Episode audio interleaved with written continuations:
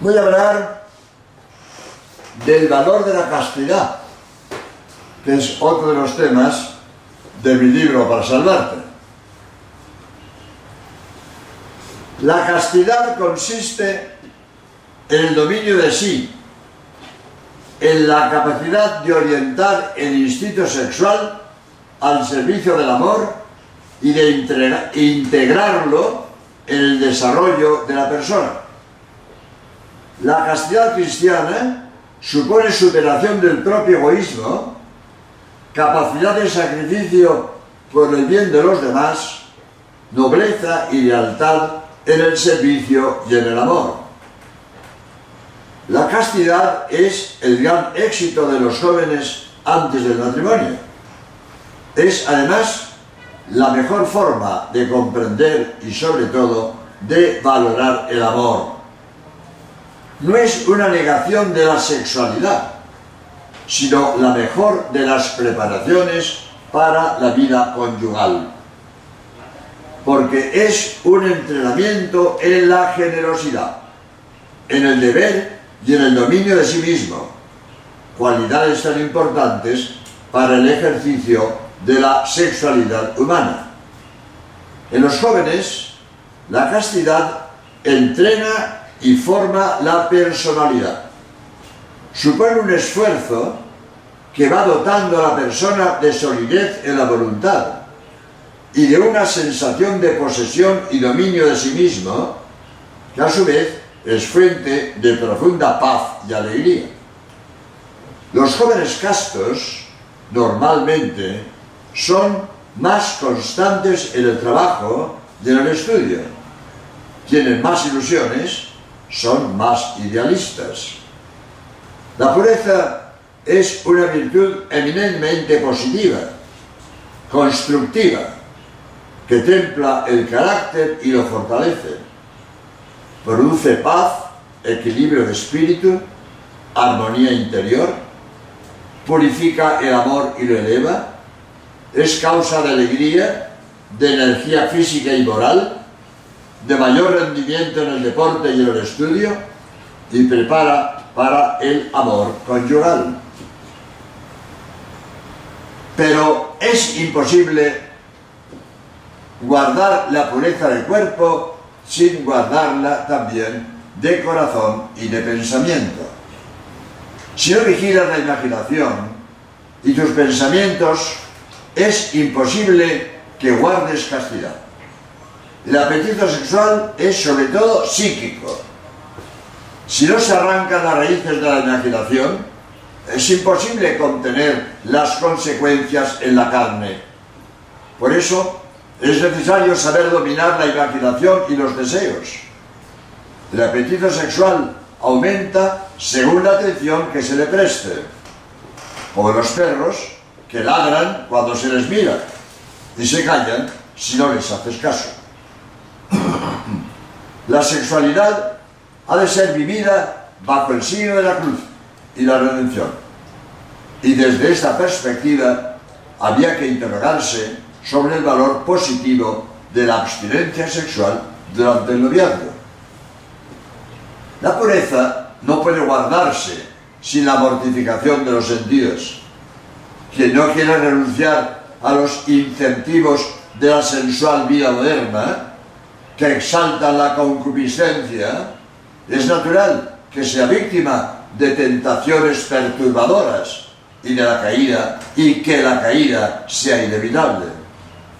La pureza no se puede guardar a medias. Con nuestras fuerzas solo tampoco. Pero con el auxilio de Dios sí quien con la ayuda de Dios se decide a luchar con todas sus fuerzas, vence seguro.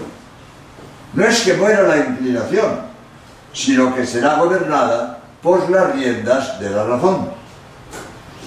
En la vida hay que entrenarse. Entrenarse es hacer un esfuerzo cuando no hace falta, para saber esforzarse cuando haga falta. El que no sabe decir no cuando pudiera decir sí, no sabrá decir no cuando tenga que decir no. El que no sabe privarse de lo lícito por ensayo, no sabrá privarse de lo ilícito cuando sea necesario.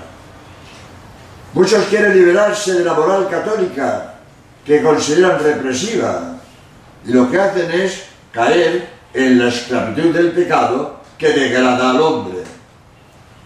El yugo de Cristo es suave y ligero, si se lleva con amor y voluntad corredentora. Dice el gran moralista belga José Kreuser, la impureza, sin ser el más grave de los pecados, es el más frecuente de los pecados graves. La castidad, sin ser la más perfecta de las virtudes, es una de las virtudes más necesarias. En materia de castidad, lo más fácil es el dominio completo. Andar a medias es muy peligroso. En la explotación de la sexualidad por sí misma y sobre todo con el único fin de conseguir la satisfacción sexual es funesta, tanto para la vida individual como colectiva. Aunque los pornócratas, para defender su negocio, dicen que la virginidad ha dejado de ser virtud, y nos presentan la homosexualidad y la masturbación como cosas naturales, por encima de todas las palabras de los hombres, está la ley de Dios que señala lo que es bueno y lo que es malo. Hoy se oye con frecuencia palabras de menosprecio hacia la virginidad. Generalmente provienen de personas que la han perdido, como el cuento de la zorra y las uvas. Es natural menospreciar lo que no eres capaz de conseguir. Pero las joyas no pierden valor porque haya personas incapaces de apreciarlas. Si hubiéramos de responder ateniéndonos a duros hechos externos que definen masivamente nuestra sociedad, tal vez hubiéramos de concluir que a juicio de muchos, la castidad hoy es todo lo contrario de un valor. Es un antivalor que hay que arrumbar para siempre. Si fue un valor ayer, hoy es un lastre.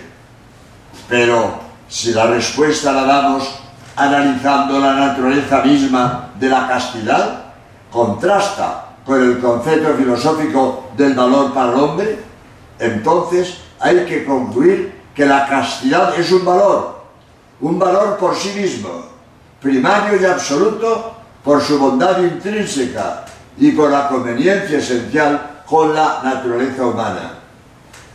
¿Acaso todo depende del concepto que tengamos de castidad?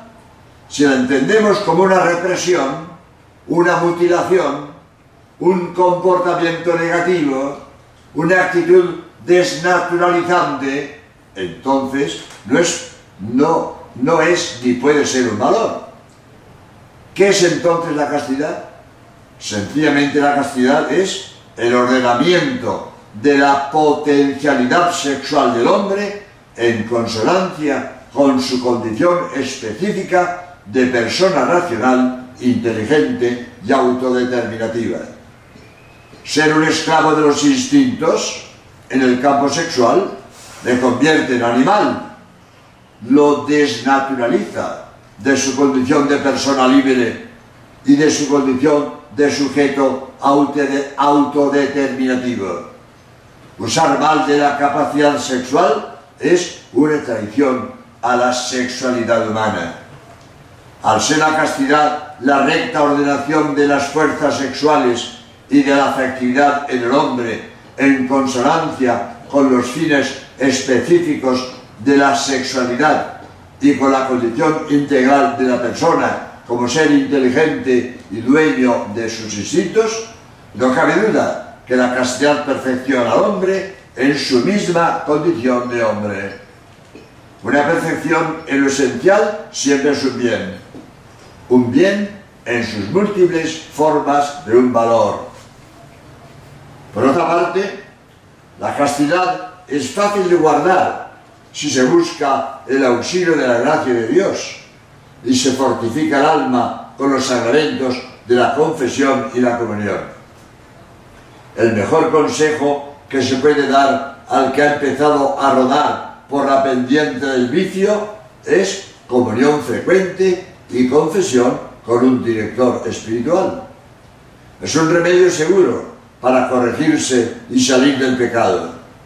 No hay pecador que resista. El sacramento de la confesión, además de ser un remedio curativo, es un remedio preventivo. La comunión y la dirección espiritual dan fuerza y luz para obrar con eficacia. La castidad protege vuestro futuro amor. Los jóvenes que han sabido estar a la altura de su deber son los que sabrán después estar a la altura de su amor. El amor conyugal les va a exigir entrega, generosidad y sacrificio, y ellos traen un buen entrenamiento en todo esto. Además, el mejor regalo que podréis haceros unos esposos es el de un cuerpo y un alma íntegros. La castidad juvenil es un esfuerzo, pero un esfuerzo que lleva consigo una recompensa inmensa. Un esfuerzo que va reforzado y madurado en la personalidad. Es un esfuerzo que lleva consigo una profunda alegría. Un esfuerzo que comprenden y practican los que saben que es el amor. Los jóvenes reciben en la oración fuerza y entusiasmo para vivir con pureza y realizar su vocación humana y cristiana con un sereno dominio de sí y con una adoración generosa a los demás. El mundo se ríe de la pureza y de la castidad, como si se tratara de cosas trasnochadas y pasadas de moda. El mundo dice, hay que darse el máximo de satisfacciones en la vida. Pero Cristo dice, véncete a ti mismo, toma tu cruz y procura entrar por la puerta estrecha. El mundo dice, hay que liberarse de viejos tabúes. Pero Cristo dice, bienaventurados los limpios de corazón. El mundo dice, el amor no es pecado. Lo que se hace por amor es bueno. Pero la Biblia limita las relaciones sexuales al matrimonio. Absteneos de la fornicación, dice San Pablo en la primera carta a los tesalonicenses 4.3. Dios juzgará a los fornicarios y a los adúlteros, dice la carta a los hebreos 13.4. Esforcémonos por ver todo lo que tiene el vicio de repugnante y abominable. Esto nos ayudará amar la castidad. Todo lo que tiene ella de grande y de noble, de dominio propio y de respeto, lo tiene el vicio impuro, de bajo y despreciable. La persona impura es una persona sin voluntad. La razón, que debería ser la señora, se vuelve la esclava de los instintos animales. El hábito vicioso se convierte en el peor de los tiranos, exige cada vez más y vuelve a la persona egoísta, con un egoísmo de la peor especie. La persona impura lo sacrifica todo para satisfacer su propia pasión. El vicio impuro quita a la persona la tranquilidad de conciencia, la alegría, la libertad, la fe, la esperanza, el verdadero amor, la honra, la fortuna, la salud y, en fin, la gloria del cielo. No es raro que a la persona que se deja dominar del vicio impuro le sobrevenga antes o después la dureza de corazón, la pérdida de la fe y al fin la condenación eterna. Hay que tener en cuenta que los pecados contra la pureza no son los únicos, ni los más graves. No podemos olvidarnos que el buen cristiano, además de la virtud de la pureza, debe tener la de la justicia y la caridad. Hay entre nosotros demasiada ambición, demasiada avaricia, egoísmo, soberbia, odio, envidia, ruina de corazón y falta de honradez profesional.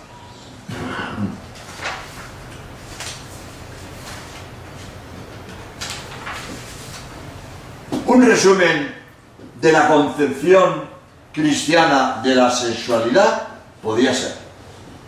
Primero, Dios estableció la institución matrimonial como principio y fundamento de la familia y de la sociedad.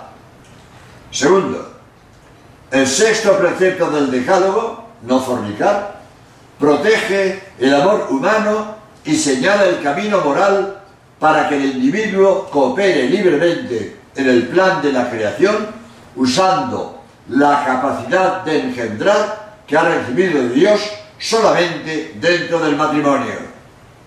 Tercero, el sexo es un don de Dios, abierto a la vida, al amor y a la fecundidad. Su ámbito natural y exclusivo es el matrimonio. Jesucristo elevó el matrimonio a la dignidad de sacramento.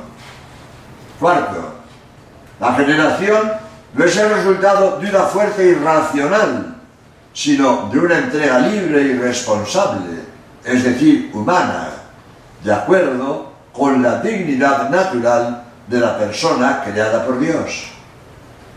Quinto, como los demás mandamientos, el sexto precepto del Decálogo está impreso en la naturaleza humana es parte de la ley natural y por tanto obliga a todos los hombres. Séptimo, la virtud de la castidad consiste esencialmente en la ordenación de la función sexual al fin que Dios le ha señalado. Por eso es una virtud positiva que se ha de vivir según las características de la vocación regida por Dios, la virginidad o matrimonio. Octavo, con frecuencia, la, corrupción de las costumbres comienza por los pecados contra la castidad. Se tiende a querer justificarlos de modo diversos a través de la deformación del juicio de la conciencia. Noveno, por tratarse de una exigencia de la ley natural, todos los hombres reciben de Dios la ayuda necesaria para cumplir este precepto del decálogo. Por otra parte, se señala la necesidad de medios sobrenaturales que Dios no niega nunca a los creyentes que los imploran por medio de la oración.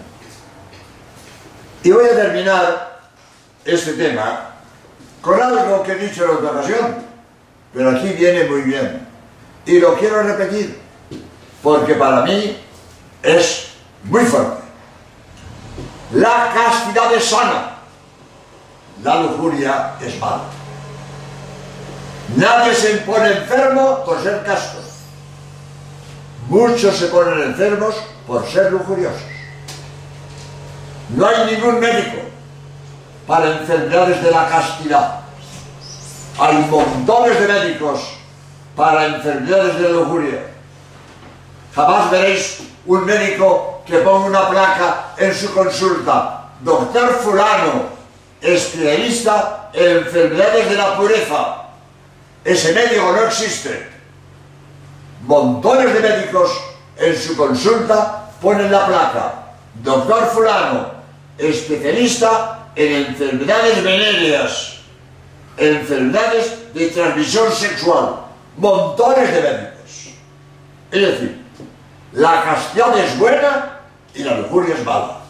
Por eso Dios manda que seamos castos y no nos rindamos al vicio de la lujuria. Quiera Dios que esas palabras os animen a vivir castamente como Dios quiere. Adiós.